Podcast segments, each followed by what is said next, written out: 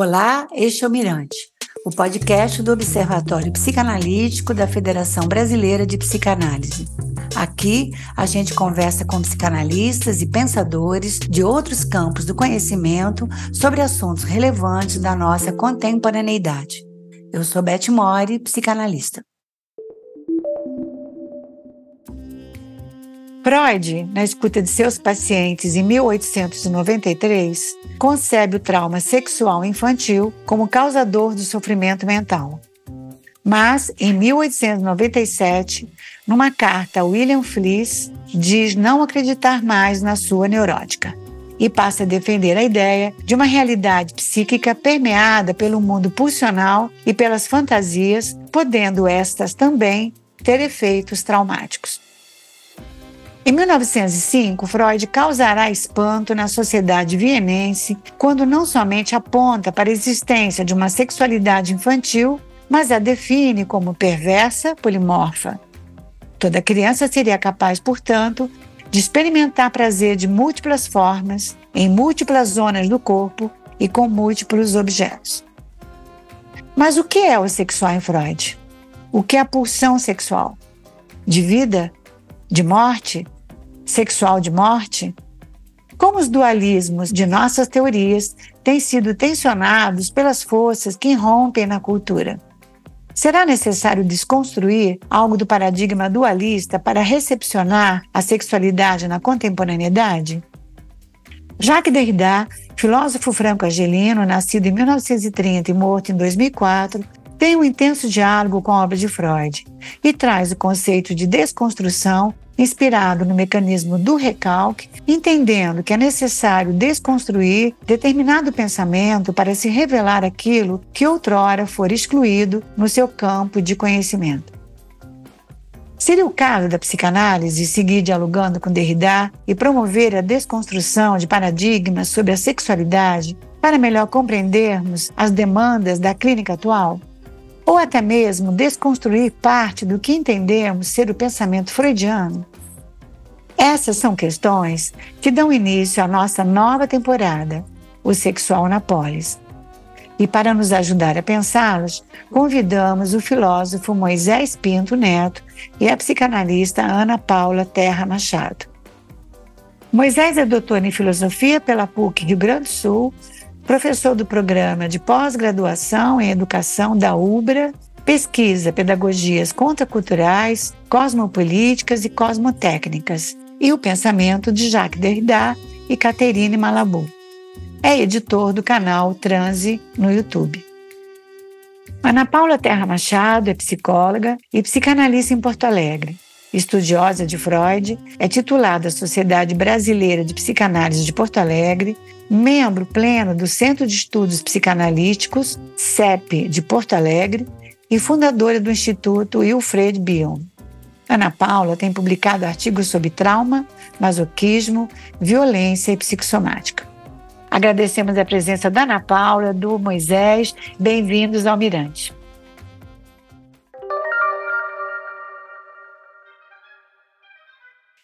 Moisés, no último episódio que você esteve conosco, falamos sobre a virada ontológica. Gostaríamos de retomar alguns pontos fundamentais sobre esse tema. O que é ontologia e qual é o pensamento ontológico de Derrida? Bom, então, saúdo todo mundo né, que está nos escutando.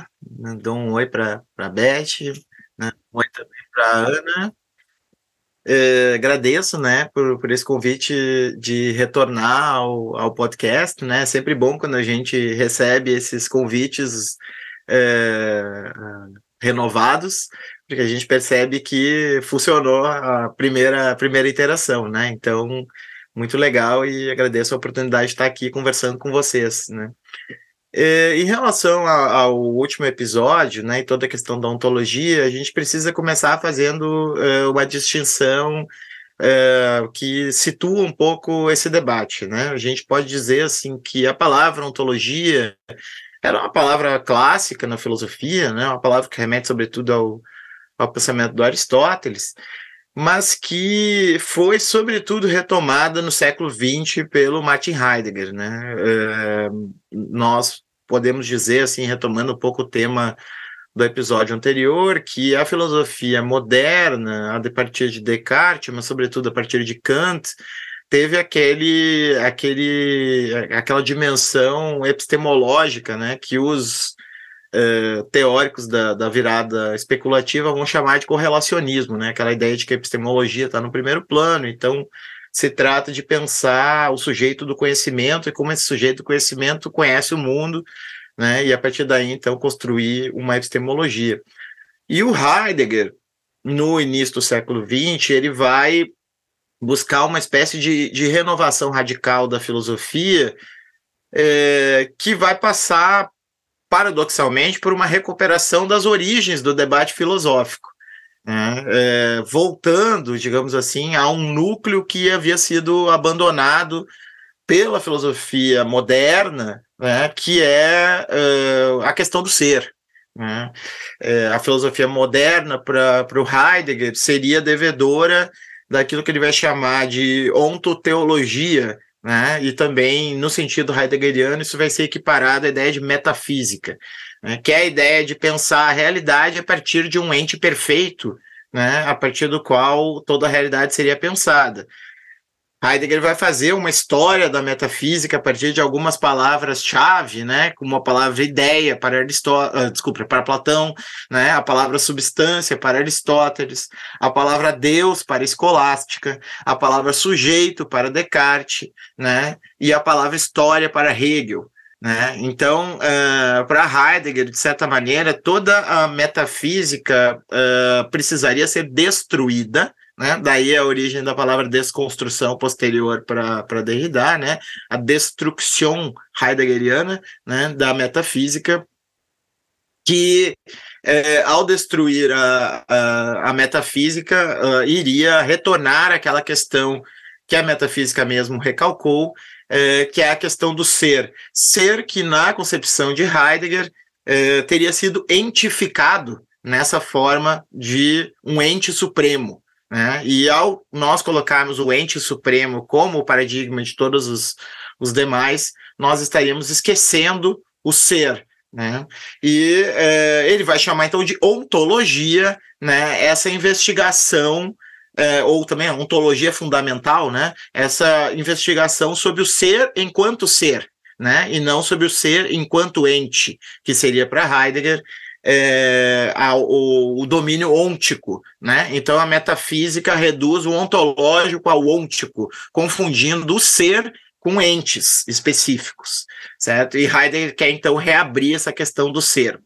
Essa questão é uma questão muito forte para Derrida, né? Porque a, a Heidegger então vai postular é, na sua ontologia fundamental a ideia de diferença ontológica né? O que, que é a diferença ontológica? É a ideia de que nenhum ente é, pode ser equiparado ao ser. Né? Então, antes de qualquer ente, existe a diferença ontológica entre ente e ser. Né? O ser é irredutível a qualquer ente, porque a diferença ontológica está em primeiro plano. O que, que Heidegger faz ao fazer isso? Né? Ele restitui a, a diferença né, o elemento primordial, né? Ele coloca a diferencialidade é, como, digamos assim, o, o, o, aquilo do qual sempre se parte, né? Então, qualquer que seja a filosofia ou o sistema que nós estabeleçamos, nós temos que saber que esse sistema sempre vai é, carregar consigo esse elemento diferencial no começo, né? Que diz respeito, então, a essa uh, irredutibilidade de qualquer, en, uh, de qualquer ente ao, ou melhor, do ser a qualquer ente, né? Melhor dizendo, do ser a qualquer ente. Né? Nenhum ente é capaz de reduzir essa diferencialidade originária. É, Derrida vai adiante nisso, né? Ele vai dizer que Heidegger ainda carrega consigo o mito do ser, né? Que seria um mito eurocentrado e logocentrado, né, é, que carregaria ainda uma espécie de nome próprio, né, uma categoria que para Derrida também é uma categoria muito forte, né, essa, essa nostalgia né, por uma origem absoluta das coisas, que seria é, é, característica do pensamento eurocêntrico, do pensamento ocidental, da metafísica, da ontoteologia. Então é como se Heidegger tivesse com a destruição é, aberto à possibilidade de uma crítica radical à metafísica, mas ao mesmo tempo não tivesse escapado desse mesmo movimento que ele pretendia destruir, ao restaurar um nome próprio para aquilo que não se reduz a nenhum ente, que é o nome do ser. Né? E, portanto, seria, seria necessário escapar também da ideia do ser, né? colocando apenas pura e simplesmente a diferença num primeiro plano. Daí a ideia derridiana né, da différence, aquela diferença com A, né, que é essa, essa noção de que é, antes de qualquer é, de qualquer identidade, né? Antes de qualquer algo que possa de ser determinado, há uma diferencialidade originária. Né? Então, ao contrário do que a metafísica postulava, de que a diferença é um efeito corrompido da identidade, né? como se o mundo fosse composto de, de, de, de ideias perfeitas que se, que se materializariam em formas imperfeitas na realidade concreta, o que Derrida vai, vai falar é que não existe essa forma arque-originária, né? não existe essa origem absoluta, mas sim uh, uma diferencialidade né? que vai produzindo formas e uma diferencialidade que nunca termina. Né? Exatamente aí que entra uh, a ideia de desconstrução para além de, da destruição, uh, no sentido de que é, como dizia Derrida, a desconstrução é algo que acontece com as próprias coisas, né? Para além de ser um método, para além de ser uma técnica, para além de ser um modo de leitura que ele próprio vai acabar desenvolvendo, a desconstrução é algo que acontece nas coisas mesmas, porque as coisas são rastros finitos dessa diferencialidade originária, né? E ao serem efeito da diferencialidade originária, elas nunca se acabam, né? Elas permanecem é, é, infinitamente se diferencializando. Então, toda tentativa de estabelecer uma clausura, um fechamento, uma ruptura, uma totalidade, sempre irá produzir novos rastros, novos restos uh, que, que não serão capturáveis por essa, uh, por essa totalização e, portanto, colocarão de volta a totalização em movimento. Né? Então, Derrida quer substituir a ideia de, de ontologia como filosofia do ser né, por uma ideia de, é, de uma filosofia da diferença, né, onde é, nós abrimos mão dessa ideia de um ser arque originário né? E no lugar disso colocamos a própria diferença como essa força motriz de tudo aquilo que existe. Né? Aqui vai entrar um outro elemento que eu procurei abordar na minha tese e que o, o Derrida vai dialogar muito fortemente com Freud, né? Vai ser o primeiro diálogo intenso que Derrida vai ter com Freud, que vai ser a ideia de escritura. Né? Então, uh, em um dos ensaios da, da escritura e a diferença, que foi um ensaio que Derrida elaborou a partir de uma intervenção no seminário do André Green, uh, ele vai pegar esse conceito do inconsciente como máquina de escrita para Freud, né? E vai pegar esses textos laterais do Freud, né? Nota sobre o bloco mágico e uh, o projeto para psicologia científica, né? E nesses, uh, nesses textos o Freud irá uh, pensar uh, a, a, dimensão escritural do inconsciente.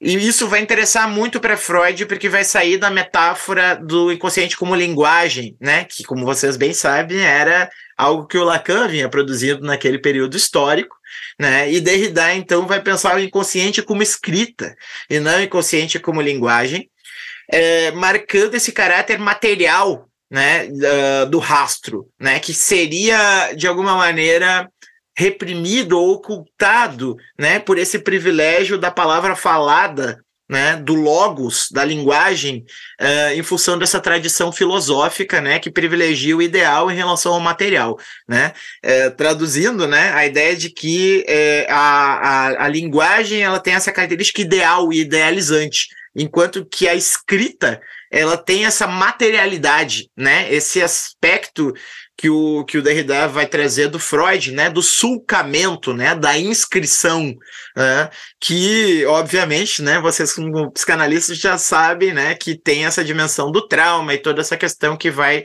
vai estar tá relacionada com a, com a inscrição, né? Então, o Freud, o, o Freud vai ser uma das, uma das possibilidades que Derrida abre para pensar essa ontologia sem ser. Né? Derrida não vai usar essa palavra ontologia, porque a palavra ontologia para Derrida é uma palavra que sempre é usada no sentido heideggeriano.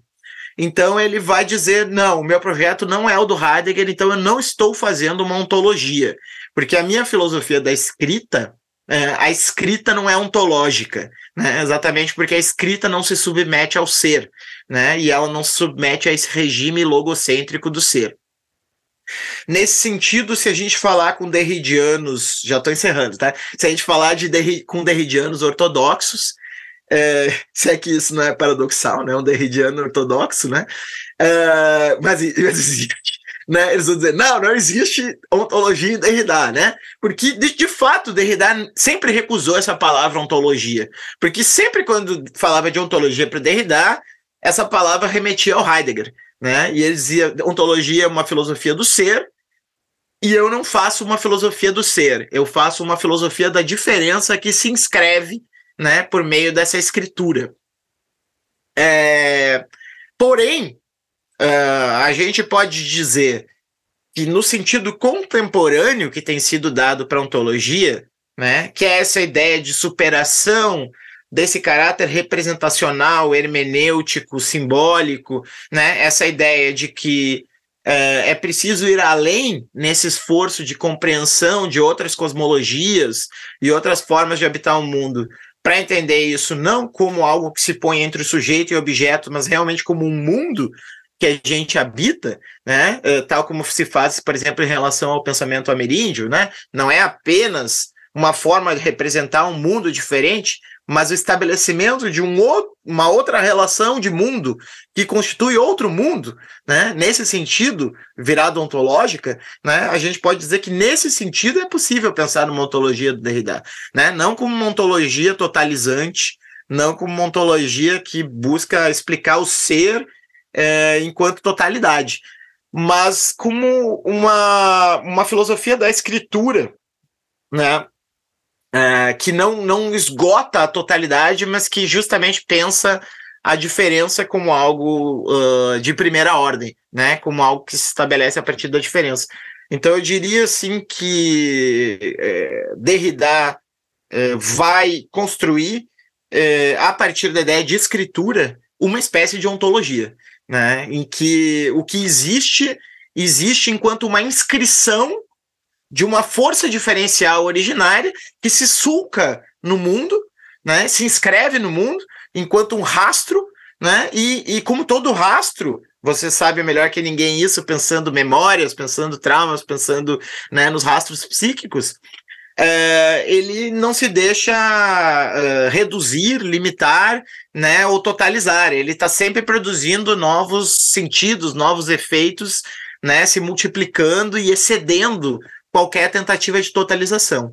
Então, assim, essa pergunta é difícil, né? Eu tentei, assim, esboçar é, uma resposta do que poderia vir a ser, né? Uma ontologia é, do ponto de vista do Derrida, né? Pensando nesses dois pontos, né? Na ontologia clássica heideggeriana, não é clássica, né? Na ontologia do século XX heideggeriana, né? Ontologia fundamental, da qual o Derrida está perto e longe, e ao mesmo tempo essas novas ontologias que, a meu ver, são coisas distintas do projeto heideggeriano, né? Que era estabelecer, para começo de conversa, uma ontologia fundamental. Portanto, uma ontologia que fundamentava todo o restante, né? E que estabelecia todo o restante no plano ôntico como ciência regional, né? Aliás, o Derrida vai falar isso, né?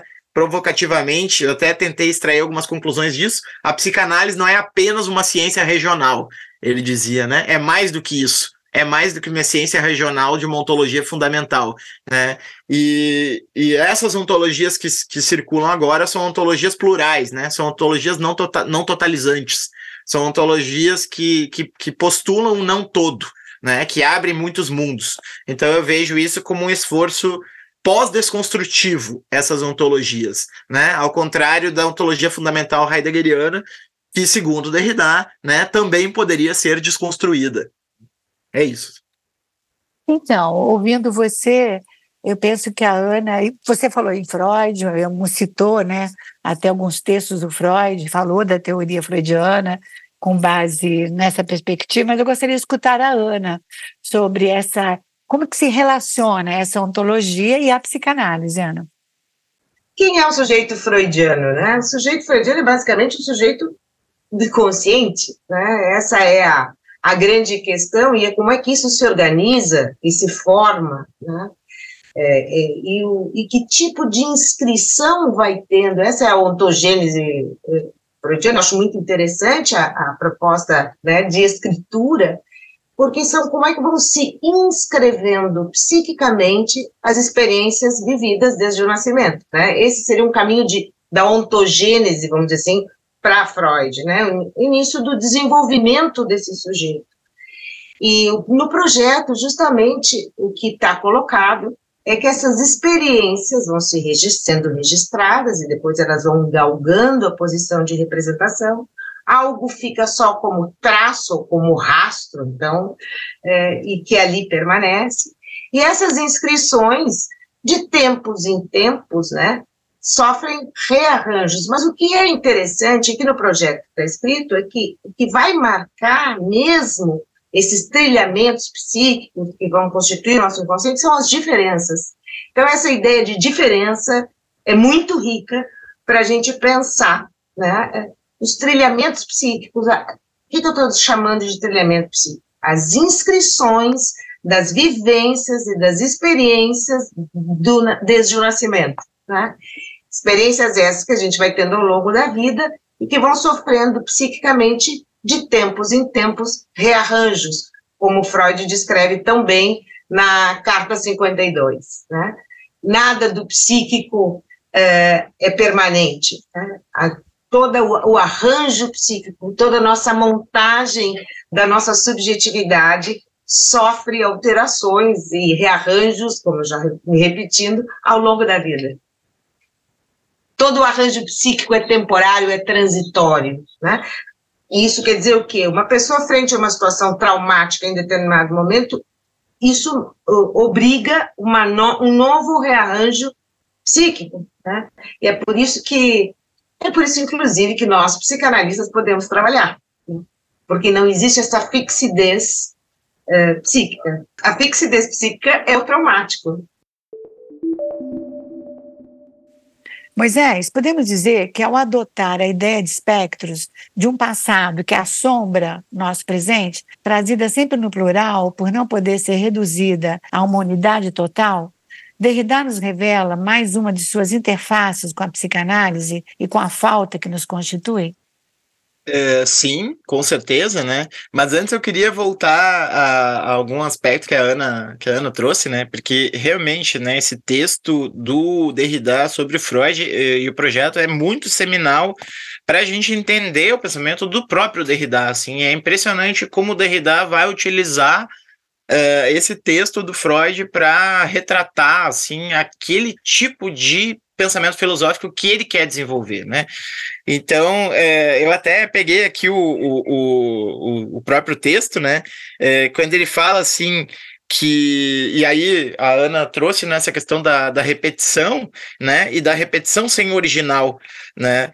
É, ele fala assim, é o atraso que é originário, né? Dizer que é original, uh, veja, né, aquele, aquela questão do après né, que o, que o Derrida vai trazer, né, seguidamente, né, essa figura de, de algo que se repete sem ter uma origem, né, é, que de alguma maneira se constrói no a posteriori, né. É, ele coloca assim, a dizer que é originária é ao mesmo tempo apagar o mito de uma origem presente, né?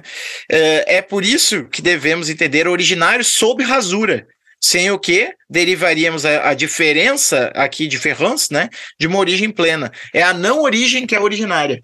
Né? Então, é, é, a noção, né, depois do Freud, da realidade psíquica que tu trouxe na tua introdução, né, e essa noção de que esse trilhamento se dá a partir das diferenças sem que a gente tenha uma espécie de um ponto de partida ao qual se possa remeter, né, quer dizer, todo esse bloco de, de, de, de digamos assim, jogo de diferenças que vai se, uh, digamos assim, condensar em alguma, em alguma figura, acontece sem que a gente tenha um anteparo anterior, né? A ideia é que depois o Derrida vai, vai trabalhar muito mais tarde, né, lá nos anos 90, retomando Freud no mal de arquivo, né? É a ideia da inexistência do Marquet, né? O, o, o, o, o Freud vai o, o, Freud vai ser um dos que ajuda a pensar né, a superação desse privilégio filosófico da ideia de uma origem, de uma essência, de uma arqué, né, que, que segundo os gregos, né, a arqué é o lugar do começo e do comando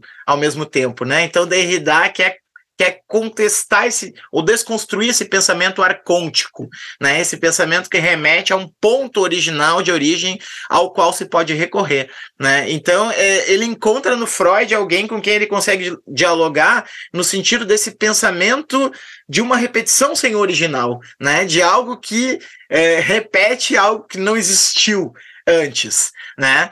E, e, que é construído nesse próprio jogo a posteriori de diferenças, assim, né? Então eu acho super importante a gente fazer esse destaque, porque quando o Derrida vai pensar um pensamento que não cai na metafísica logocêntrica, né? Ele vai buscar encontrar imagens desse outro pensamento, né? Ele vai ele vai a partir do, do, dos textos, ele vai tentar mostrar como os textos trazem é, é, elementos que remetem a esse outro outro pensamento, mas ao mesmo tempo volta e meia também recaem é, numa, numa nostalgia da origem, né? O próprio Heidegger é um exemplo, o Hegel é um exemplo com a ideia de historicidade, o Heidegger é um exemplo com a ideia de destruição da metafísica, ele vai falar do Antonin Artaud, vai falar do, do Levinas, vai falar de, de do, do Georges Bataille, né? Vai falar de uma série de, de, de autores que, que vão trazer textos do próprio Platão, né, que é o grande fundador dessa tradição da origem, da essência, né, da ideia perfeita, é, como esses. Uh, há, em algum momento, algum tipo de, de, de, figuração da diferença que remete a essa espécie de, de passado que nunca existiu, né? De passado que é criado a posteriori, né? Que é justamente essa diferença que a gente só enxerga é, obliquamente, né? A gente não consegue enxergar ela em frente, né? Exatamente porque ela não é um ser, né? E aí entra a questão do, do, do desculpa, do Freud, não, do Heidegger, ter tentado nomear, dar de volta aquele nome arquiclássico do ser para essa diferença que a gente não pode ver de frente, porque ela não existe como algo que a gente pode uh, aprisionar, que não existe como algo que a gente possa uh, congelar né, num nome próprio. Então, eu acho uh, super importante destacar isso, assim, como Freud foi modelo para pensar tanto a, porque o nome do livro, né, é a escritura e a diferença, né? Então como Freud ajudou a pensar os dois, né? A escritura e a diferença também, né, no sentido dessa diferença sem origem, né? Dessa diferença que não é a diferença de uma identidade, é uma diferença que constitui a diferença e a identidade, né? É uma espécie de arquidiferença, né, no sentido de, uh, de, de, algo que se bifurca na possibilidade de ou se tornar uma identidade ou se multiplicar, mas que de, de, de forma alguma pode ser tomado. Né? E, e a gente pode, uh, assim, de uma maneira bem, bem seca, tá? A gente pode dividir em dois momentos a recepção do pensamento do Freud no Derrida. O primeiro momento é esse diálogo com a escritura, e no segundo momento esse diálogo com a espectralidade, né? É, com o fantasma, né? com, com essa ideia do, do, da, da retomada dessa dimensão fantasmática da, da psicanálise. Aqui, então, Uh, a gente entra no momento já nos anos 90, né, do Derrida, que, que, que tem assim entre suas grandes obras Força de Lei, Mal de Arquivo e Espectros de Marx, né, três obras assim que marcam esse, esse novo momento. Espectros de Marx é uma obra que é, a Elizabeth Rodinesco vai chamar de, vai dizer que poderia ter sido chamada de espectros de Freud, né? Tal foi a, a, a relação uh, que, que tem com o pensamento freudiano né, essa ideia de espectralidade. E, e o que é interessante é o seguinte: uh, a espectralidade remete a uma diferencialidade que nunca uh, pode ser reduzida a uma presença. Né? Então a gente não consegue agarrar o espectro. Né? Num determinado momento, Derrida vai falar que o espectro só pode ser visto sob efeito da viseira né, como, como em Hamlet, né, que eles enxergam os, o fantasma por meio do elmo, né, então existe um efeito de viseira em relação ao fantasma, a gente só vê ele obliquamente, a gente não vê ele frontalmente, porque a gente só vê o rastro dele, a gente não vê ele é, enquanto uma presença colocada. E, e a gente pode dizer, então, que Derrida já desde o começo via na psicanálise, é, a partir da ideia de inconsciente, é, um tipo de, de, de, pensamento que se articulava sem a ideia da presença, né? que, articu que se articulava sem que é, isso pudesse ser determinado, totalizado, ou de alguma maneira reduzido a uma origem, a uma presença, né? como algo que sempre se, se apresenta por meio é, de, uma, de uma indeterminação, de uma diferencialidade, de algo que não se deixa capturar de uma maneira fotográfica, né? Assim, de uma maneira a ser congelado uh, numa figura específica, né? E isso ele vai então retomar com a ideia de espectralidade, né? E dizer que nós estamos, uh, por exemplo, na política, né? Per, uh, permanentemente enlutados, né? Permanentemente nessa condição de lidar né, com a nossa, por exemplo, com a nossa impossibilidade de fazer uma justiça plena, né? Daí que nós fazemos a justiça imperfeita por meio do direito, né? Ou de, ou de conceder o dom puro, daí a necessidade que a gente tem de fazer a troca, né? Ou, ou, ou que a nossa dádiva nunca seja pura o suficiente, e assim por diante, né? Então sempre fica aí uma espécie de, de fantasma uh, desse algo que nunca se deixa materializar, né? Uh, integralmente que é a justiça, que é o dom, que é o testemunho, né? Nada dessas coisas pode ser reconstruído né, na forma de presença. Né? Essas coisas aparecem na forma de espectro, na forma de fantasma. Né? E também aqui tem uma reflexão específica do Derrida, para encerrar, né? Assim, é muita coisa, né? Eu tentei, enfim, tentei coletar alguma coisa assim que eu achei interessante, né? Uh, nessa dimensão aí, uh, nessa bifurcação uh, de, de escritura e de fantasma, ou de escritura e de espectro, né, o Derrida também coloca a tecnologia, né, como a, a própria máquina de escrita do Freud, né, enquanto o bloco mágico já remete a um artefato tecnológico, né, então como que essa nova espectralidade das novas tecnologias, né, também acaba, uh, digamos assim, produzindo a necessidade de uh, posicionamentos da psicanálise, né, em relação a esses novos fantasmas emergentes por meio dessas novas tecnologias, né? Porque os espectros para Derrida eles sempre estão inscritos em certos artefatos, né?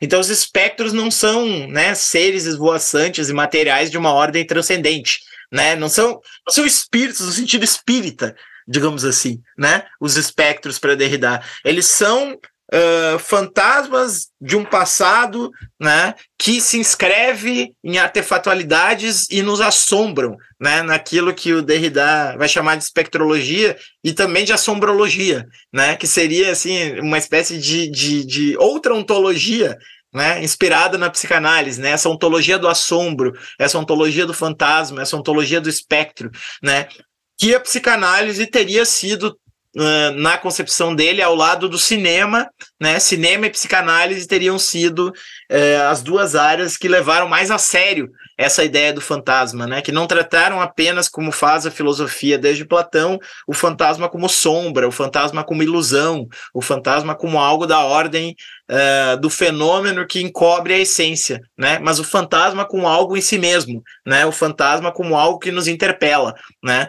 E no mal de arquivo ele vai retomar então essa ideia, né? A partir do Freud é, do como Freud lidava com os fantasmas, né? E assim por diante. Depois, se vocês quiserem, a gente pode voltar, mas eu já estendi demais a minha, a minha fala, vou, vou passar.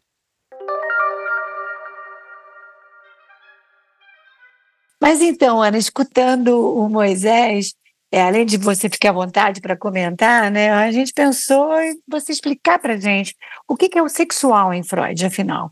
Como esse conceito tão fundamental se articula com as diferentes formas de estar no mundo. Só um, um breve comentário, né, que a gente estava falando de inscrição, de escritura, enfim, a partir da, do projeto, né, mas também a gente não pode perder de vista a importância da imagem. Né? Os pensamentos são imagem, sobretudo uh, os sonhos. Né? Então, o que, e que sim, né, vão precisar ser ligados pelas palavras, pelas representações palavras. Então, essa ideia de escritura me parece absolutamente interessante, ela, ela se liga, né, ela está presente no texto do projeto, mas a questão da imagem né, e, do, e, e em derivação disso, do imaginário, dentro da teoria psicanalítica, é, as imagens dos sonhos, os sonhos são por imagens, depois é que se tem um outro tipo de, de, de, de pensamento em cima, e aí eles são traduzidos, né, são a, apresentados, vamos dizer assim, por palavras, mas os sonhos são por imagens, então eu queria reforçar só um pequeno comentário da força das imagens também no funcionamento psíquico, né?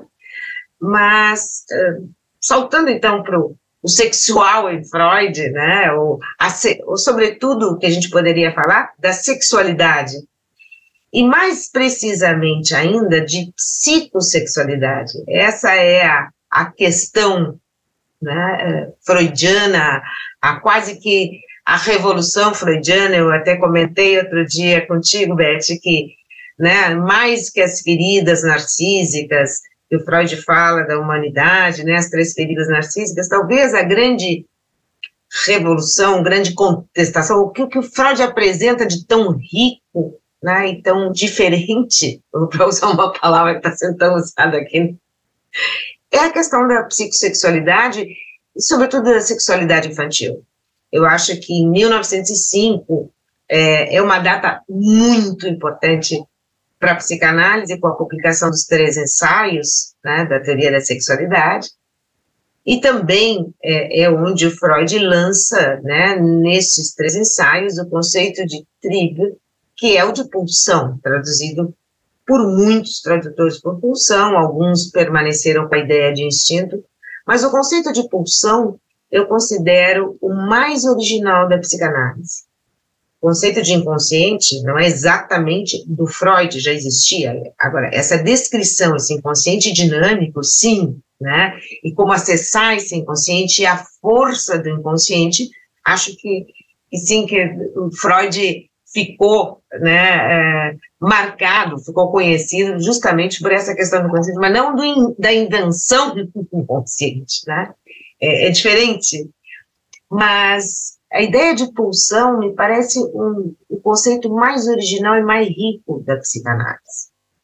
Pela mobilidade, pela força que ela apresenta, pela, pela diversidade que ela alcança.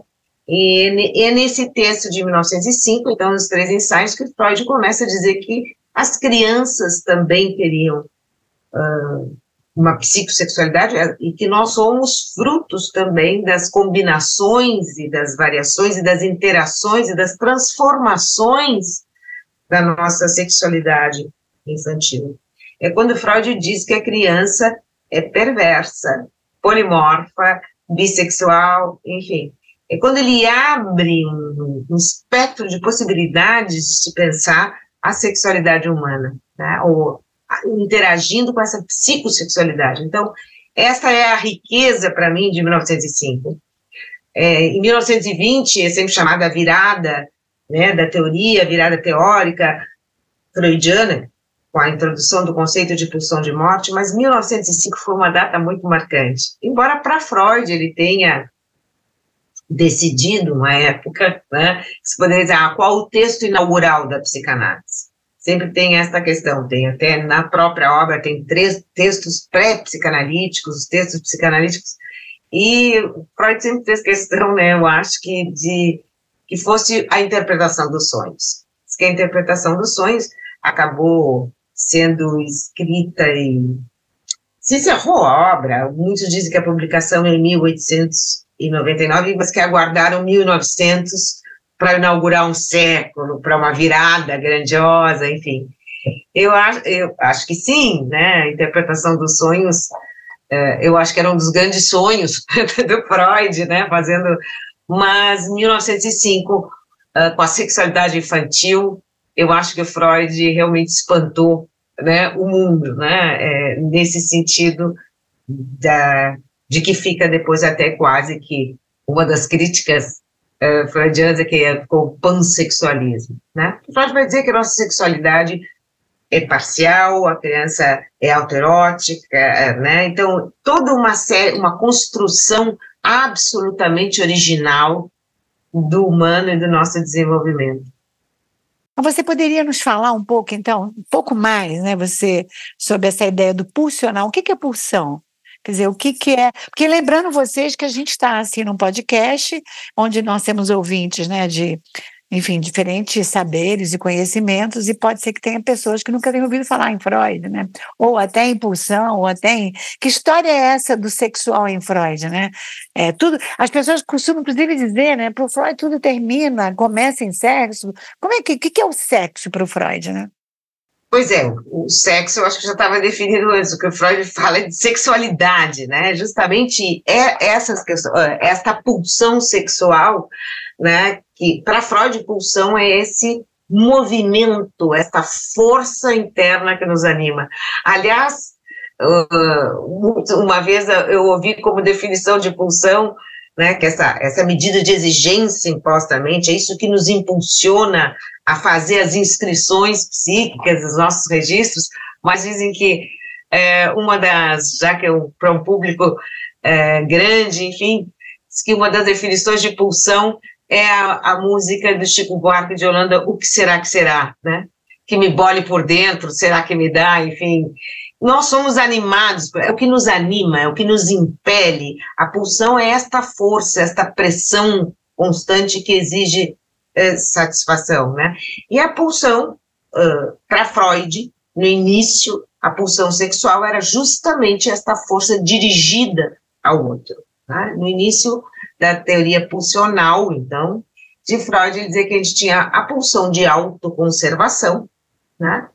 E a pulsão sexual, que era sempre dirigida a um outro. Isso muda esse contexto todo. Freud foi uh, alterando, né? a sua, a sua concepção de pulsão, e, e na, em 20 ele muda isso radicalmente, porque essa pulsão de autoconservação e pulsão sexual, que era esse dualismo, Freud sempre preconizou a ideia desse, de um dualismo pulsional, é, no texto Narcisismo, quando ele diz que tudo teria que ser libidinizado, né, libido é para Freud a força, a energia da pulsão sexual, que tudo seria libidinizado, o Freud entra num, numa boca de sinuca. Por quê? Né? Porque se tudo tem que ser libidinizado, e a libido era da pulsão sexual, tudo seria pulsão sexual, se, o dualismo se complica aí. Em 1914. Aí, em 1920, ele postula, então, essa questão definitiva para ele, a ideia de uma pulsão de morte e uma pulsão de vida que englobaria o autoconservativo, o sexual e tudo isso. Então, realmente, esse dualismo pulsional vida e morte segue até o fim daí da obra freudiana. E no último texto é muito interessante, porque o Freud não fala mais de pulsão de vida ou pulsão de morte, no último, últimos textos, o último, chamado Esboço, ele fala em amor e destrutividade. Então, esta ele diz, tudo que, se, que remete a Eros, que era, seria da pulsão sexual, pulsão de vida, chamaremos de amor. E o Green, inclusive, foi citado aí, fala pulsões de amor, né?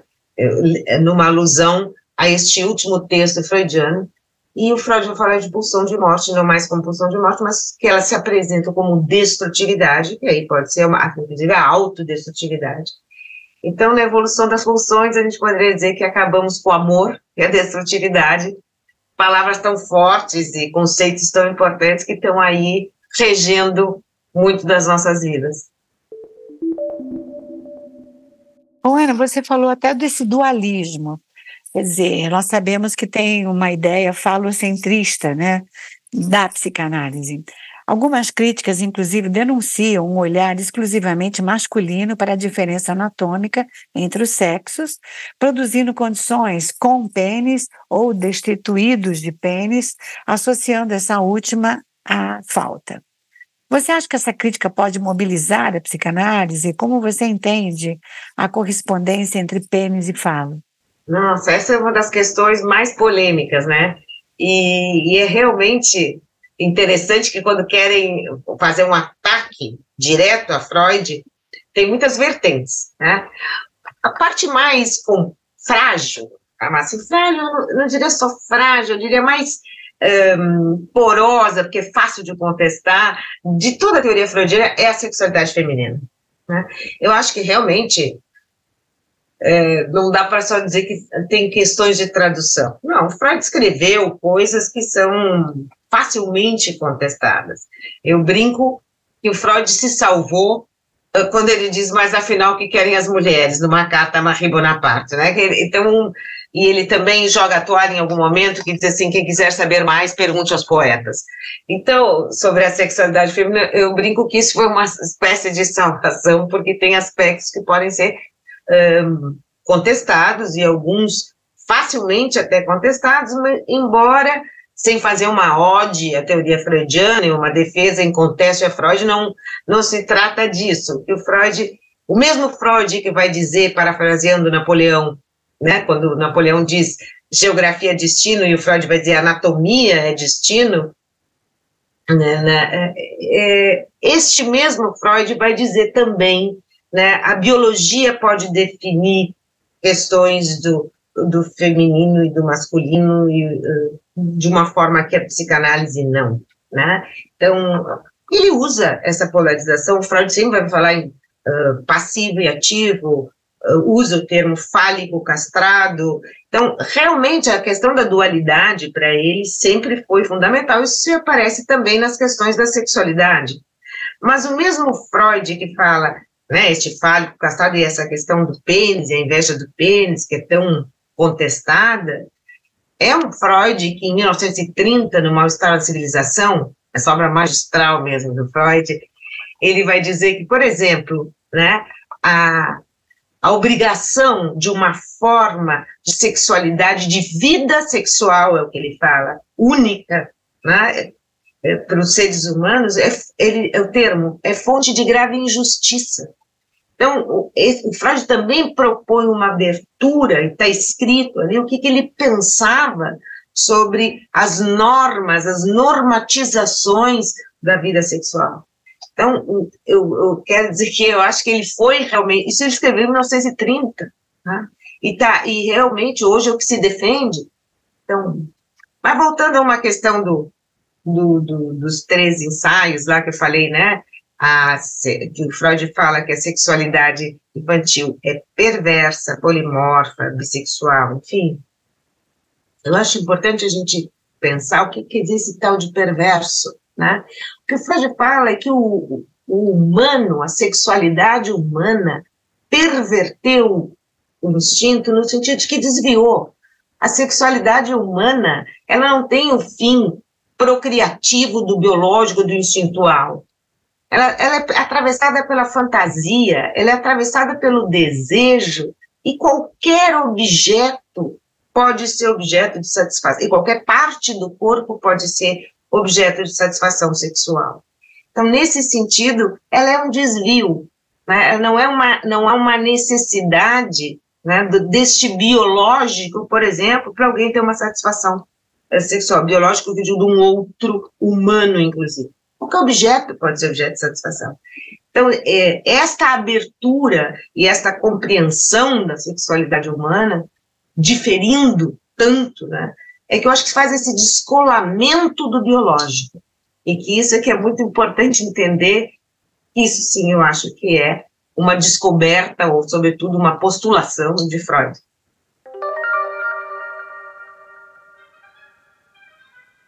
Moisés, é, você escutou a Ana e nós estávamos aqui pensando, né, a questão do binarismo. Então a gente pensou, né, é uma relação necessária entre binarismo, normatividade e dominação. E nós também entendemos, a gente tem visto muito, que o pensamento do Derrida ele tem sido muito citado, principalmente nos debates sobre gênero. Então, assim, em que medida, tanto no movimento feminista ou até nas lutas LGBTQIPA+, você poderia nos falar, então, também sobre esses tensionamentos entre as ideias que existem, né, de identidade de gênero, identitarismo, é, em oposição à desconstrução como uma proposta de libertação. Então, eu estou aqui tentando puxar o que a Ana estava trazendo e você fica à vontade de comentar partindo do binarismo. Uhum. Sim. É, pois é, a resposta é sim, né? O binário é, para Derrida, a metafísica é a história do, do um todo que não se materializa e, consequentemente, precisa ser um dois em que existe um dominante e um dominado, né? O que eu quero dizer com isso? Vamos supor assim, a gente tem a ideia do todo homem, ou do todo branco, ou do todo ocidental, né? Mas esse todo nunca se realiza né? Porque é impossível ele se realizar, já que para nossa ontologia é, a diferença é aquilo que constitui, né? E portanto a diferença não pode ser enclausurada numa totalidade, num fechamento, né? Na clôture, dizia o Derrida, né? Na, na clausura.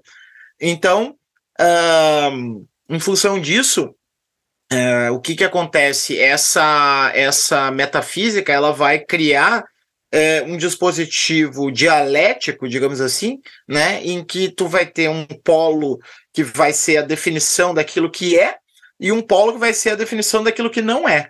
Né? E nessa operação entre o que é e o que não é, vai haver um vínculo de subordinação.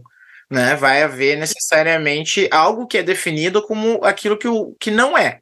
Né? Então, a mulher ou não homem, o negro ou não branco, o, né, o homossexual é o não heterossexual, e assim por diante, né? O trans é o não cis, né? Então, uh, esse algo vai ser definido por essa falta, né? E, e, nesse processo, então, vai haver uma espécie de marginalização.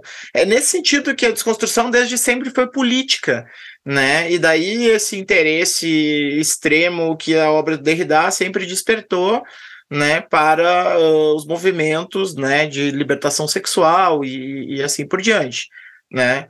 Que, uh, por exemplo, no caso do movimento queer, ou no caso do movimento LGBT, sempre teve a ver com essa ideia de desconstrução dos binarismos, né? Desconstrução dos papéis de gênero, né? Derrida sempre dizia isso que a gente chama mulher, né? No, ou isso que a gente chama homem, não no sentido de que é, no sentido de que nem a ideia de feminino, nem a ideia de mulher, né, podem, de alguma maneira, se estabelecer como identidades, né, como, como, como papéis uh, uh, uh, definitivos, né, como algo da ordem do fechado, né, o, mesmo, por exemplo, né, a ideia do corpo biológico, né, para Derrida uh, uh, significaria uma limitação, né?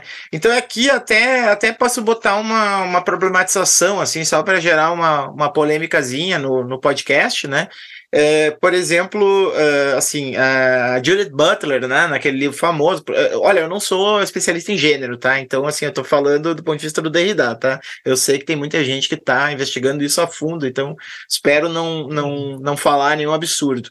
Mas aquele livro da Judith Butler, né, o Problemas de Gênero, é um livro muito profundo, ela analisa com muita, muita seriedade, né, todas as perspectivas que buscaram inverter né, a hierarquia entre masculinidade e feminilidade, né, e termina por uma perspectiva que vai negar, uh, vai dizer que não é estrategicamente bom e nem, e nem filosoficamente consistente a atribuição de qualquer tipo de essencialidade, mesmo que seja uma essencialidade que inverte essa ordem hierárquica para o feminino. Ela vai abrir mão realmente dos papéis de gênero, né? E colocar o gênero como uma ideia performativa, né? Porque a gente vai ter, num primeiro momento, um processo de inversão, mais ou menos como acontece na teoria da raça com a negritude, né? A negritude, aquela Leopold Sangor, né? Aquela, aquela ideia de que bom, então o branco é a razão, é, é, é, a filosofia, é o pensamento, mas o negro é o corpo, a dança, o afeto, né?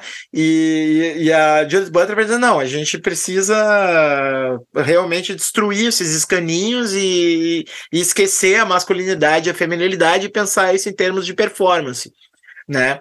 Então eu acho que nesse ponto a Judith Butler foi muito herdeira da desconstrução, né? Porque o queer é esse próprio movimento da diferença do múltiplo, né? Quer dizer, esse mais que, que aliás, né, eu acho que daqui a pouco o movimento LGBTQIA, etc, vai virar um movimento mais, né?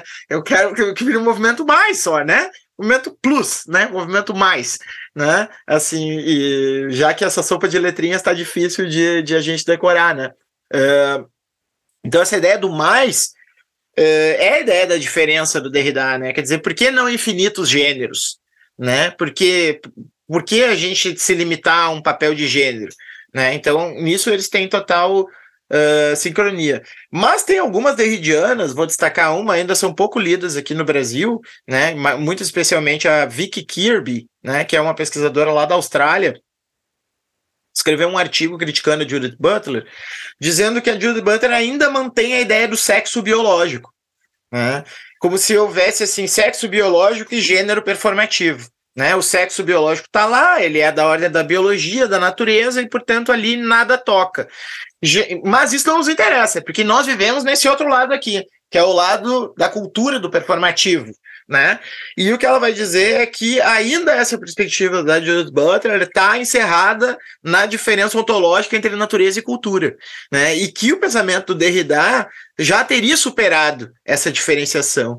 Então, para o próprio pro Derrida, o próprio corpo biológico também seria transformável e não seria essencializável. Né? Então, uh, a gente se livraria até mesmo do binarismo de sexo também, não só do binarismo de gênero.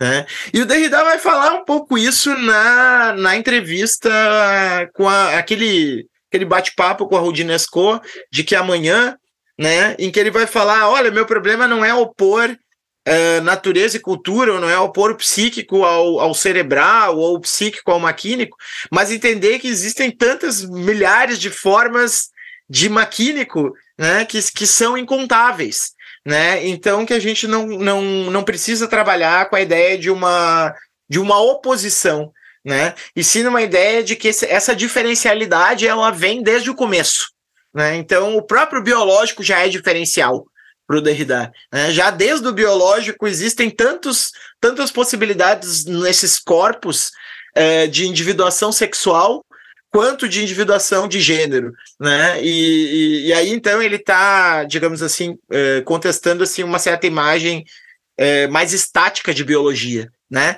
O que ele chamaria talvez de, de, uma imagem metafísica da biologia, né? Quer dizer, a biologia como herdeira da metafísica, né? Da ontoteologia, né? E, e, e pensar uma outra biologia do sexo, né? Que seria uma biologia do, do múltiplo no sexo também, né? E não só no gênero.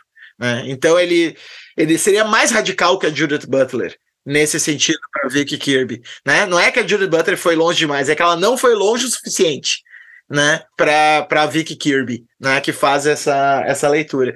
Então eu acho isso super interessante, né? E, e assim para completar também pegando uma, algo que, a, que vocês discutiram, né, no, na, na, questão ali das pulsões, é, tem, eu falei que tem dois, dois grandes momentos né, do pensamento do Derrida em relação ao Freud, o momento da escritura lá no começo e o momento do fantasma lá no final. Mas no meio do caminho tem dois textos dificílimos do Derrida, né? É a fase mais literária do Derrida, assim, é a fase que ele estava mais experimentando na linguagem, que é o Glass, né? Um, o Glass é um livro que tem duas colunas, assim, e que tu pode ler, não a ideia do Derrida ali era fazer um hipertexto. Nem existia o tal de hipertexto ainda na internet, mas ele estava tentando escrever um hipertexto, né? Então ele fez um texto que são duas colunas e com incisões no meio do texto, assim, né? Então tu não sabe qual é a ordem. Ele estava, na verdade, quebrando a linearidade do, do, do, texto, né? Tu não sabe qual é a ordem que tem que ler, se tem que ler uma coluna, depois a outra coluna, ou as duas colunas na mesma página, se as incisões estão dentro ou fora do texto, que era exatamente toda essa topologia do dentro e fora e da linearidade que ele estava questionando ali, né? E o outro texto é o carta, uh, o cartão postal, né? É, em que ele faz um diálogo com Freud e Lacan. A primeira parte do cartão postal é uma parte experimental em que ele vai escrever cartas e vai deixar espaços em branco de um tal jeito que se torna indecidível saber se aquele espaço em branco foi produto de uma rasura ou se aquele espaço em branco é simplesmente um vazio e a frase continua com aquele espaço, né? Ele vai estar tá nessa, nessa época aí viajando um pouco no Malarmé, dialogando com os nossos concretistas aqui, o Harold de Campos, o, o Augusto de Campos, né? E jogando com essa ideia do, do como o texto escrito, né? Ele carrega propriedades que o texto falado não, não consegue, né? Então aquele A da diferença tu não consegue reproduzir, porque se pronuncia igual com E e com A, né? Esse espaço vazio não tem como falar, esse espaço vazio, né? É uma escrita irredutível à fala. E, então, esses textos são muito difíceis. Mas por que, que eu estou falando desses textos? Porque eh, o primeiro texto é um texto que dialoga, que traz a história da metafísica como uma história falocêntrica, também, né? É, e ele vai analisar essa dimensão da ascensão do espírito no Hegel, né, como uh, uma ereção né, sublimatória, né? Então essa ideia do sublime hegeliano, né, como um processo de ereção uh, na filosofia. E aí vai surgir então essa ideia da filosofia como algo da ordem do falocentrismo, né? Esse esse repúdio à queda, né, ao que vai para baixo, né? Essa ideia platônica da ascensão das ideias que no Hegel também é esse processo de do sublime da ideia, né, que termina no espírito absoluto, para ele tem a ver com esse movimento sexual da ereção, né, e do falocentrismo embutido na filosofia. Fica associado realmente a uma, a uma das ideias de falo que é pênis ereto, né? A representação de falos, é essa a virilidade está na ereção, né? A ideia de falo na ereção. Então, essa essa teoria falocêntrica te, remete a isso. Exatamente. E, e, nesse momento ele fala de invaginar o texto da metafísica, né? E coisas do gênero. É, usa, então ele usa muito essas imagens do sexual da psicanálise, né? Assim, para estabelecer uma desconstrução da metafísica. E o outro texto, o cartão postal, o Derrida, que aí ele vai dialogar com Freud e Lacan, né? É, vai ser o texto que vai gerar briga com o Lacan, inclusive, né? O Lacan não vai gostar do texto que ele escreveu sobre a carta roubada do Edgar Allan Poe, né? Em que o, que o Lacan diz que toda carta se, sempre chega ao seu destinatário, e o Derrida vai criar então o conceito de destinerância para colocar essa ideia de que não, não, não necessariamente a carta chega ao destinatário, né? Muitas cartas se erram aí no caminho. É, mas, assim, no texto do Freud, né, especificamente, ele vai trabalhar com uma desconstrução do dualismo, Beth, né? É, pulsão de morte, pulsão de vida, né? Ele vai dizer que na verdade a gente tem que falar de pulsão de vida-morte, né? Porque e aí ele vai pegar uh, toda a teoria da vida, né? Na, na filosofia francesa do, do desde lá do, do Claude Bernard passando né, a ideia de homeostase, passando pelo François Jacob, que na época estava muito em evidência por causa daquele livro, A Lógica da Vida, né, e etc., para mostrar que, que uh, existe uma economia da vida-morte, né, que, em que nenhum dos termos consegue se purificar. Né? A vida separada da morte seria uma uma espécie de um enclausuramento repetitivo de si mesmo, né? Então a experiência da diferença sempre é um cair na morte. Mas ao mesmo tempo, o absoluto cair na morte também é uma desintegração, né? Que, que se dispersa e, e se perde, então nenhuma vida é possível, né? Então ele vai postular a ideia de que o Freud não foi dicotômico, na pulsão de vida e pulsão de morte. Não são pulsões opostas, são pulsões que compõem uma com a outra, né? O Derrida, de uma tal, de um, uma tal maneira que não existe a pura pulsão de vida e nem a pura pulsão de morte. Mas aí, né? então, o Derrida está sendo muito freudiano. Pois é, ele era muito freudiano. Porque aí eu discordo, eu discordo uh, né, desse aspecto, porque o que o Freud vai dizer é que jamais a gente vai ver uma pulsão pura. Tanto é que eu fiz essa evolução do lá no fim vai ser destruição, a destruição sempre vai ter algo libidinal, nunca vai ter uma pulsão de vida pura e uma pulsão de morte pura. Elas são formas de movimento psíquicos, né? União e separação, o texto da negativa de 1925 é que explora isso. E é justamente dizer assim, que pulsão de vida-morte, né, nem conhecia, não conheço esse, esse, trabalho do Derrida, mas é isso que a gente fala, que diz, olha, não pode falar de uma situação só. Então, é, quando assim, elas não jamais serão puras, isso é um termo, é, isso é o que o Freud preconiza. Então, veja a discordância, eu até queria entender melhor, porque realmente esta questão é fundamental para Freud, ele, ele diz isso de todas as formas possíveis. Ele ainda diz, é da mescla dessas duas pulsões que teremos todos os fenômenos da vida. Depois ele diz, jamais poderemos observar uma sozinha, quem sabe uma por trás da outra. Depois ele diz, olha, essa intrincação e desintrincação são os movimentos chama intrinca, desde o início da vida. Então, eu, eu, eu até comentei esses dias no, no seminário de todas as, depois de 1920, o Freud, em muitos, para não dizer todos, porque seria, né? Muitos textos ele explica ou ele mostra, ele, o entendimento dele é de mescla sempre, é de movimento, é, de, de partes, de, de, que se, de encontros e desencontros, vamos dizer assim, mas ele diz que é disso que se origina todos os fenômenos da vida. Né? Então, não, não consegui acompanhar não, não, é isso mesmo que o Derrida está falando, que para o Freud não são opositivas. Né? Não está dizendo que o Freud disse que eram opositivas, estão falando que essas pulsões não podem ser lidas como oposição. Mas ele não disse que o Freud disse isso. Ele disse que as pessoas estariam lendo errado essas pulsões como, como oposições.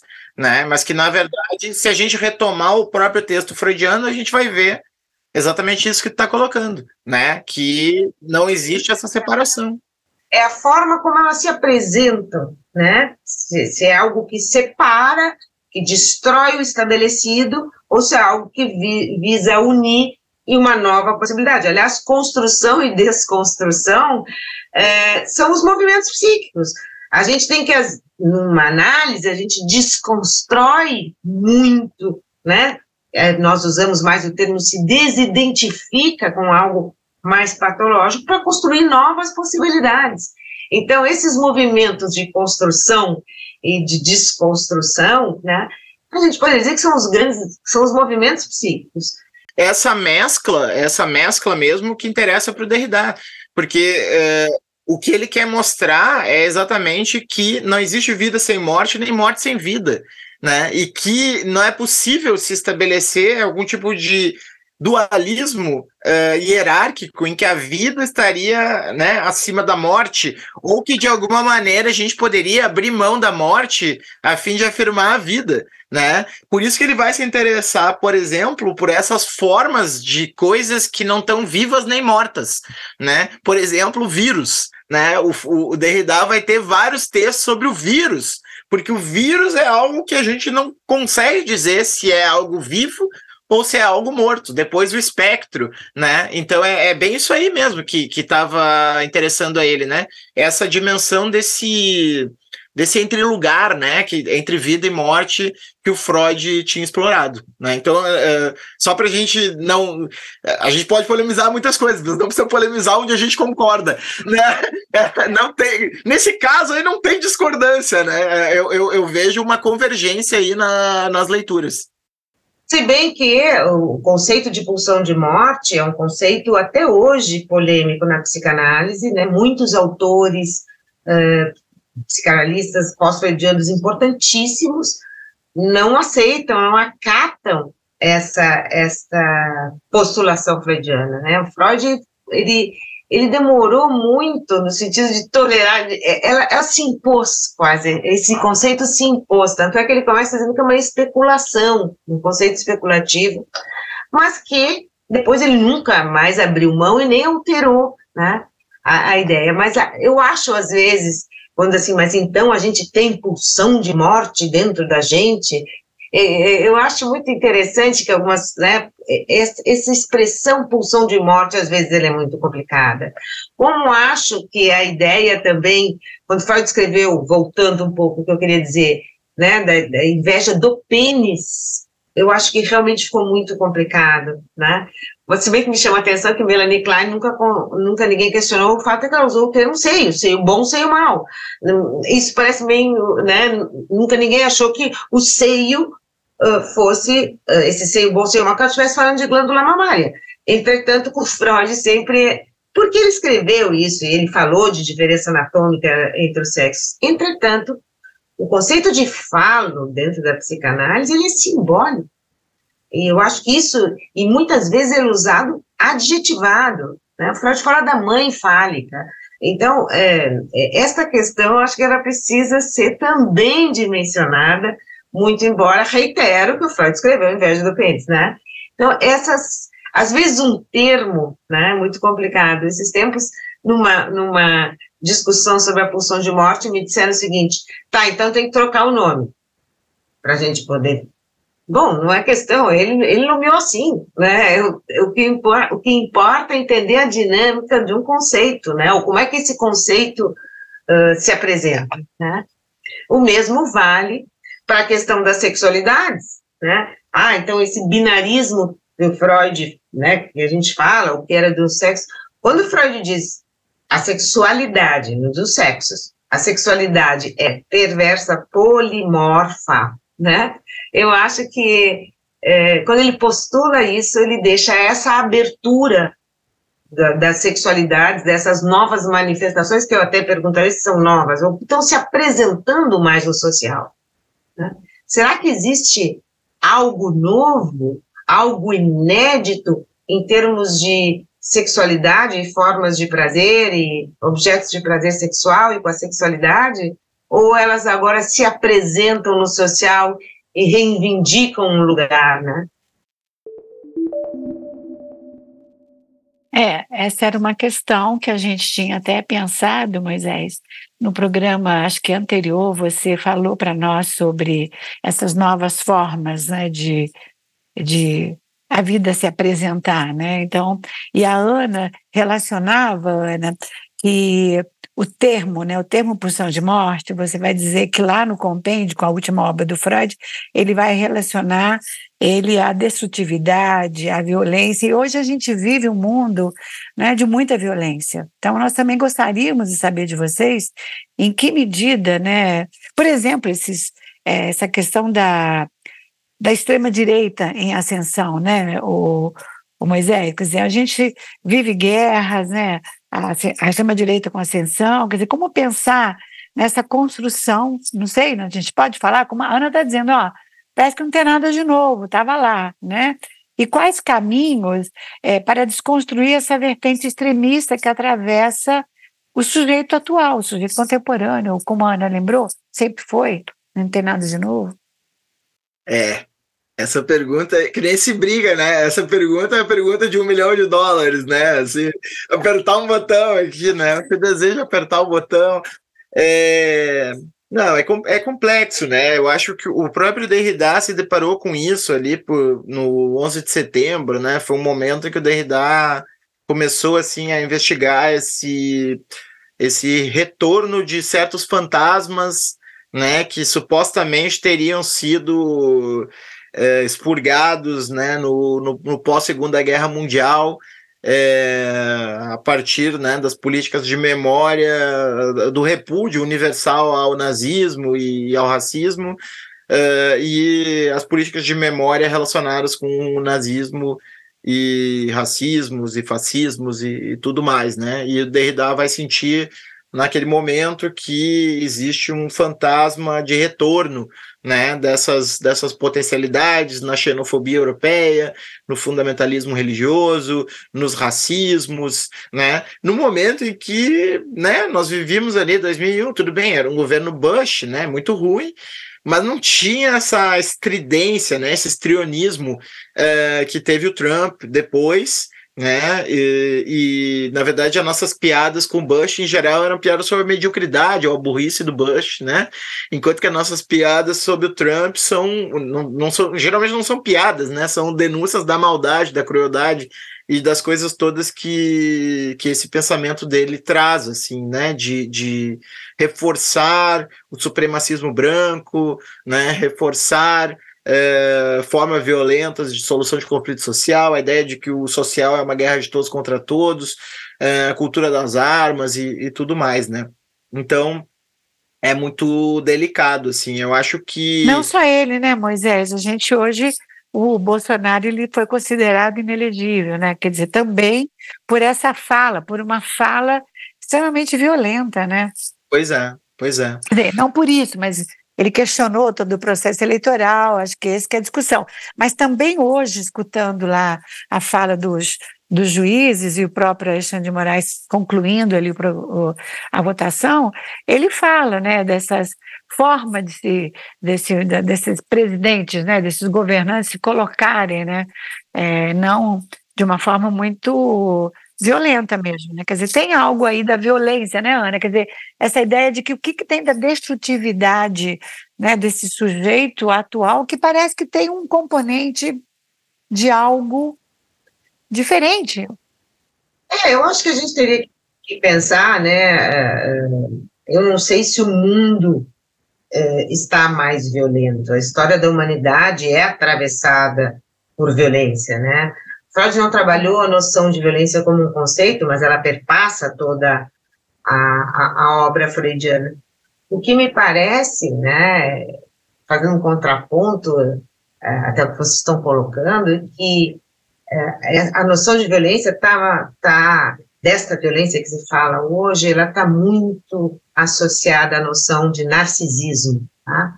O Freud fala do narcisismo das pequenas diferenças, é, né, cita, inclusive, quando ele está falando sobre isso, as rivalidades entre países e entre culturas.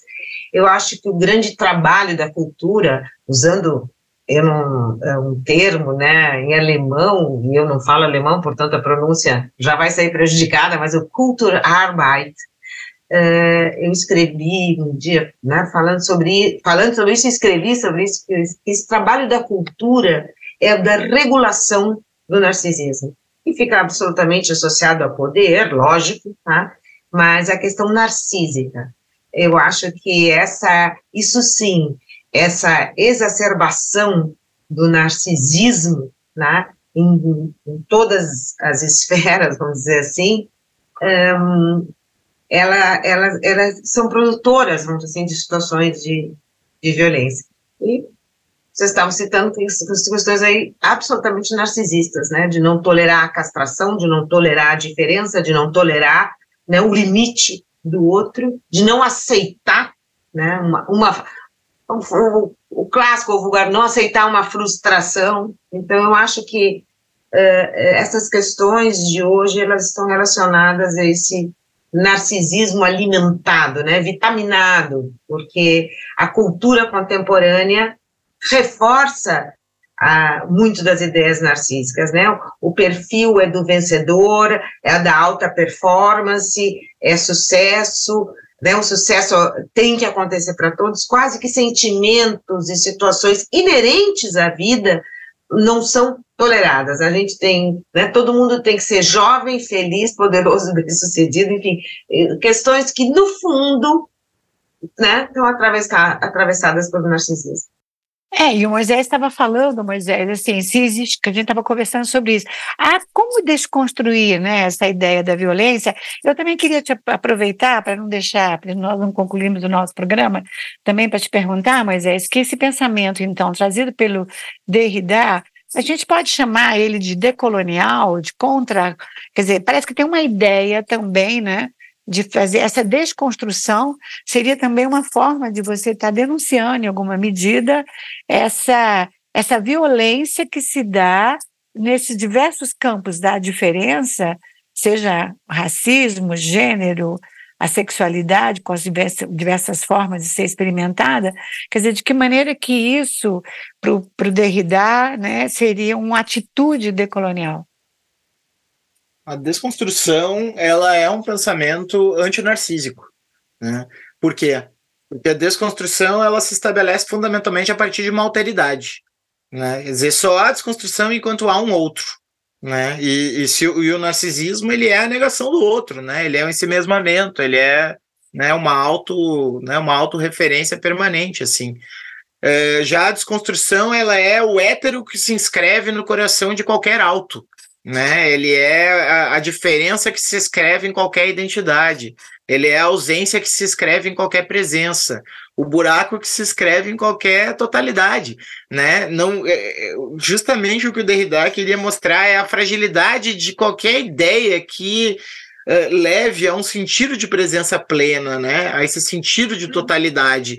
E como nós sempre estamos assombrados por um outro, né? Inclusive em nós mesmos, né? Com os nossos próprios fantasmas, né? Quer dizer, uma das o Derrida vai falar da metafísica da presença, da metafísica da totalidade, né? E vai falar também da metafísica do próprio, né? Essa ideia de que há algo próprio, meu, etc, né? E onde há o próprio há também o impróprio, né? Porque sempre o outro está lá colocado, né? Não há como haver uh, essa, esse retorno a uma origem, né? No qual, no qual as coisas aparecem na sua pureza, né? Daí também uh, o Derrida ter sido um grande inimigo da filosofia da pureza, né? E um grande defensor da impureza uh, por todos os lados, né?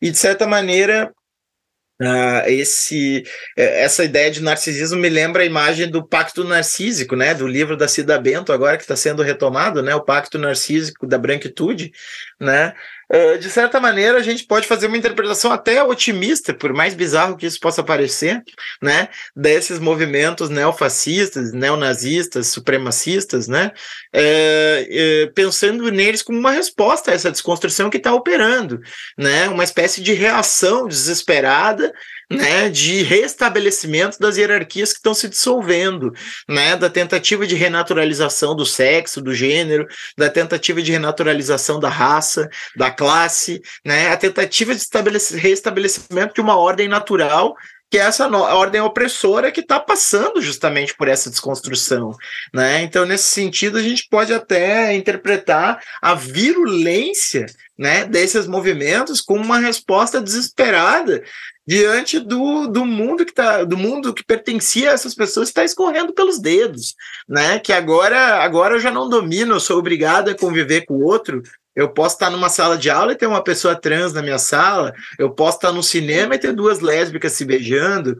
Eu posso estar num tribunal e o juiz ser negro, né? Coisas que para as pessoas uh, que pertencem a esse imaginário fascista é insuportável, né? Porque elas só conseguem ver elas mesmas em todos os lugares que, ela, em todos os lugares que elas vão, né? Esses tempos estava ouvindo alguém me contando que eu vi uma pessoa fascista falar, né? Dizer assim: eu não crio meus filhos para o mundo, eu crio meus filhos para mim mesmo. Imagina. Imagina a pessoa chegar nesse grau de delírio né, de, de, de, colocar isso, né? Olha o grau do, do narcisismo, né? E daí essa desconexão total é, com a realidade, né? É, é, que leva a esses negacionismos, né? Essas teorias da conspiração e, e essas coisas bizarras, né? Aliás, é, Beth, o Viveiros de Castro coloca lá no início do Metafísicas Canibais que o nome do livro seria o Anti-Narciso, né? É, Para brincar com o Anti-Édipo, né? Falar que o nome original do livro de um livro que ele nunca escreveu, né, ficando quase como um conto do Borges no meio do livro, é o Anti-Narciso, né, é, para justamente contrastar com essa imagem ocidental que só vê a si mesma, né, em todo lugar.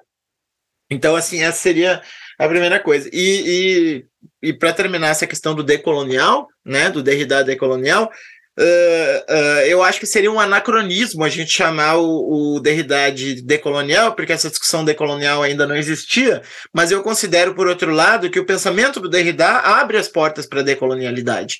Né, no sentido de que a decolonialidade também é um efeito da desconstrução, né, no sentido de que o Derrida, ao entender a metafísica como uma história de um certo pensamento orientado a partir de certos centros, o falocentro, o logocentro, né? o eurocentro, uh, entre outros centros né, que ele vai colocando, uh, está aí marcando a necessidade de a gente uh, descentrar a nossa experiência, né? E, e, portanto, fazendo algo que a decolonialidade faz, que é retirar a Europa desse não lugar do universal, né? Fazer aquilo que o Deepesh Chakrabarti chama de provincializar a Europa, né? Com uma, uma experiência específica, mas não como a experiência do universal, né? E entender que existem inúmeras lógicas e inúmeras ontologias é, de diferentes povos, né? Que foram soterradas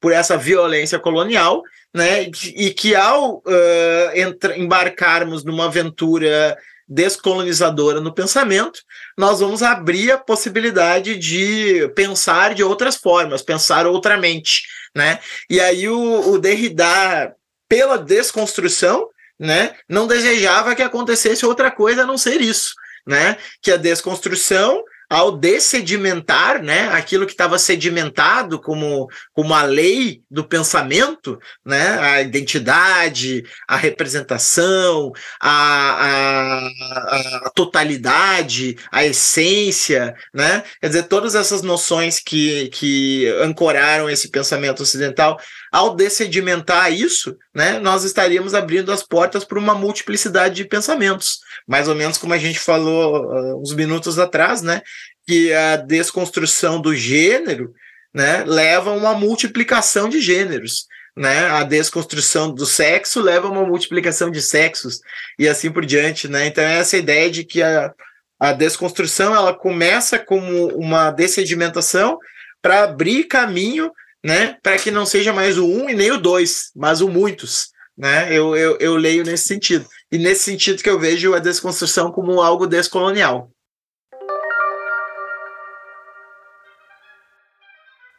Bom, para concluir, eu gostaria, Ana, só para você pensar, nos ajudar a pensar, que tipo de desconstrução, então, precisamos fazer para melhorar, é, para melhor compreender as demandas da clínica atual.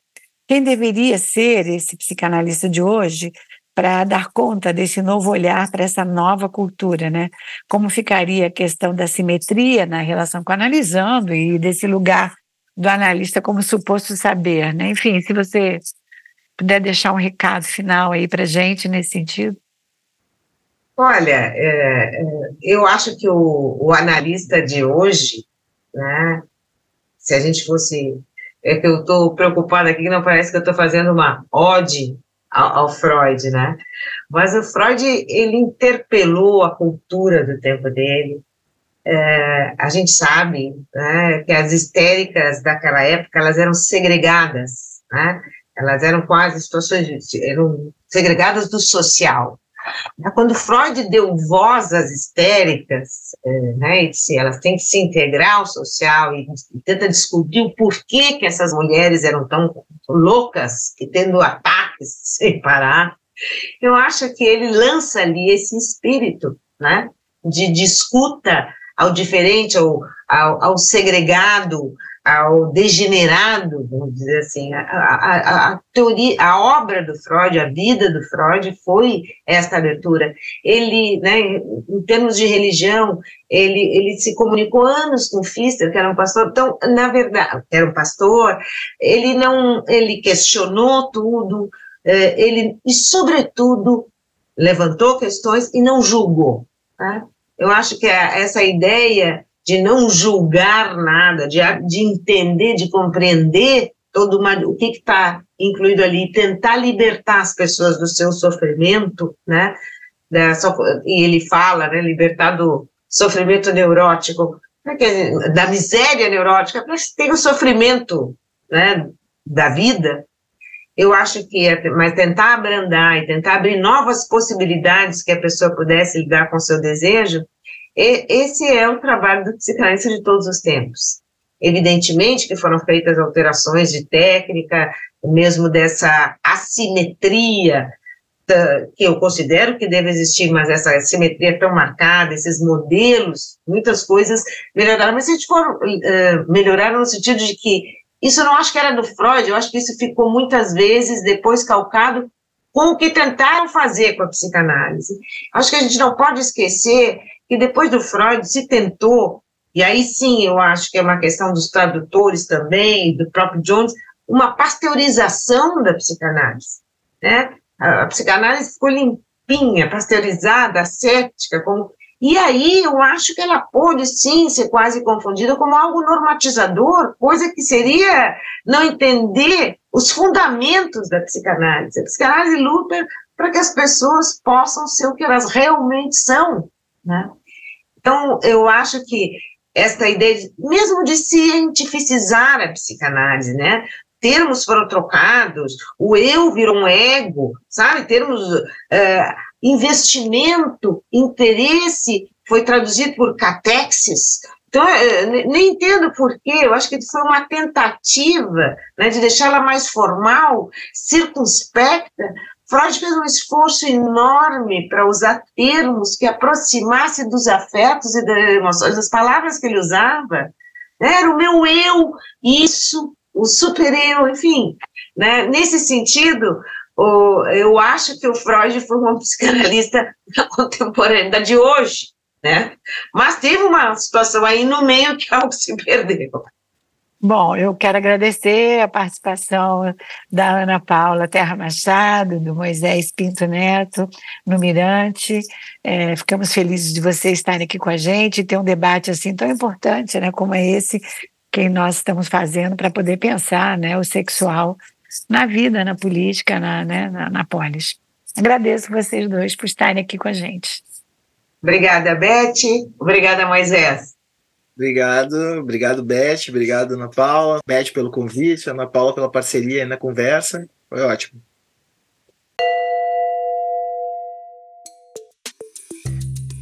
Esse programa foi elaborado pela curadoria do Observatório Psicanalítico da Federação Brasileira de Psicanálise, composto por Ana Valesca Maia, Daniela Bojanovski, Gabriela Sebem, Renata Zambonelli e eu, Beth Mori. A produção e os trabalhos técnicos ficaram a cargo de Kim Vasconcelos. Escreva para gente no e-mail miranteop.febraps.org e siga as páginas do Observatório Psicanalítico e da Febrapse nas redes sociais. Até a próxima sessão.